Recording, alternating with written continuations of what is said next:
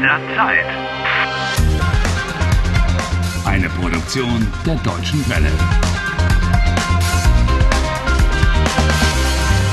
Folge 16. Harry Walcott is trapped in the Black Forest in time. He is having to experience the same day over and over again. Wednesday, April the 31st. And it's a day which doesn't even exist. But ever since a crazy man called Heinz told him that women are to blame for everything, Harry has a theory. Now it's clear. Julia is to blame.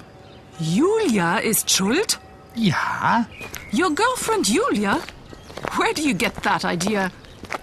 the text message, of course. Schönen Tag noch. That's her curse. Ein Fluch? Ja, No, that's not a curse. That's a wish, Harry. doesn't matter. Julia has put a spell on me. Halt! Es ist rot! Wie bitte? Es ist rot! Blödmann! Wie bitte? Pass auf! Mach die Augen auf! Shut up. Harry, he's right. Look where you're going and keep your eyes open. Two commands. Shut up. Halt die Klappe. Ah, that's a command, even if it isn't very friendly. This grammar is killing me.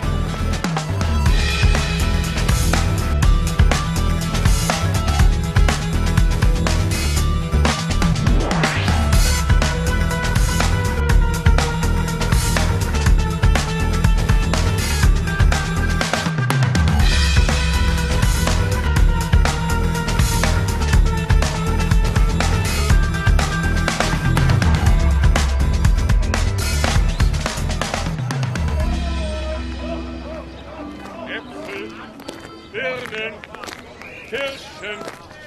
Lecker, lecker, lecker. Harry! Schau, ein Obststand. Huh? You haven't had breakfast yet. Wieder mal. What? Schau. That's also a command. The verb schauen, to look. Du schaust, you look. For the imperative in the singular, you just take off the st and you get schau. So what? Schau. Kirschen, Ein Obststand. Äpfel, Birnen, Kirschen. Apples. Hmm. Pears. Lecker, lecker, lecker. Ah, cherries. Mm. Oh. I'm a bit hungry. Komm, probier. He wants you to come and try. And he calls you du. So he uses the singular imperative. And why does he call me Du? The Germans are correct about a lot of things, but as you see, not about everything.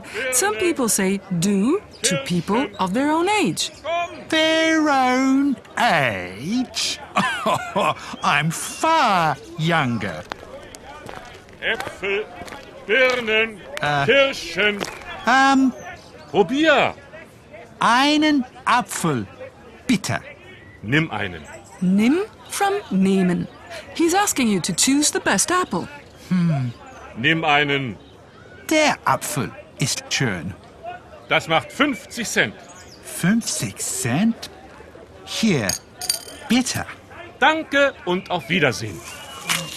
Ah, ja, lecker, lecker. Now out with it.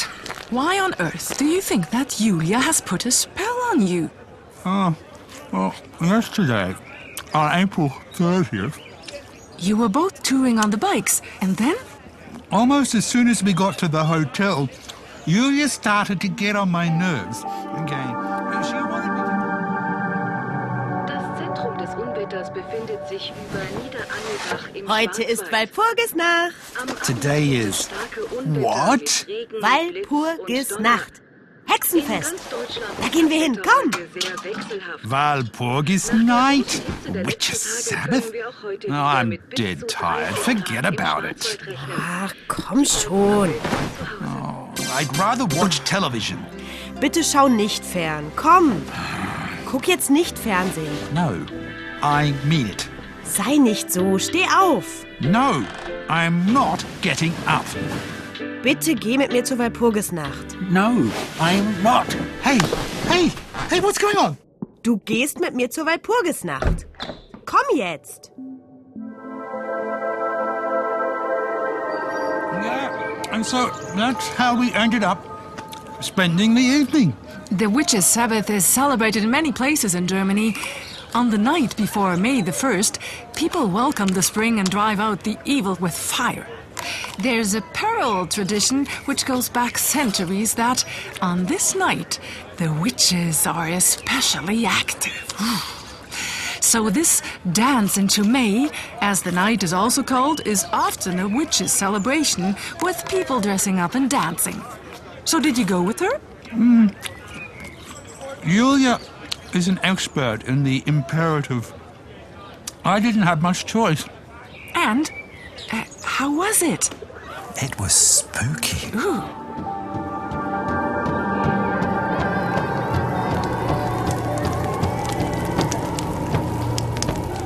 There were these huge fires burning everywhere.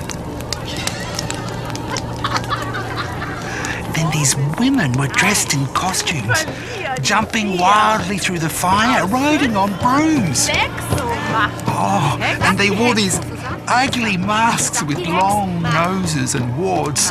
Sieben und acht, dann ist's vollbracht. And they recited strange incantations. Und neun ist eins. Und zehn ist, keins. Das, ist das Hexen einmal eins.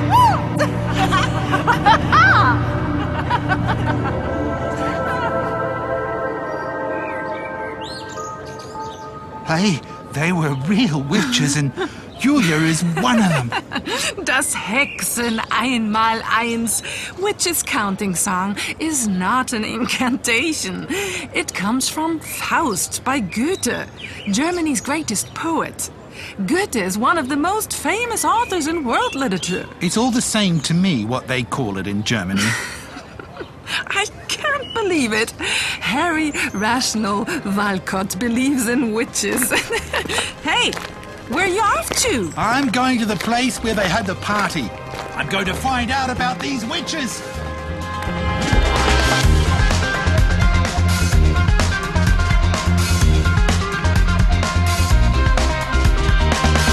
Helft Harry. Lernt Deutsch. dw.com/harry.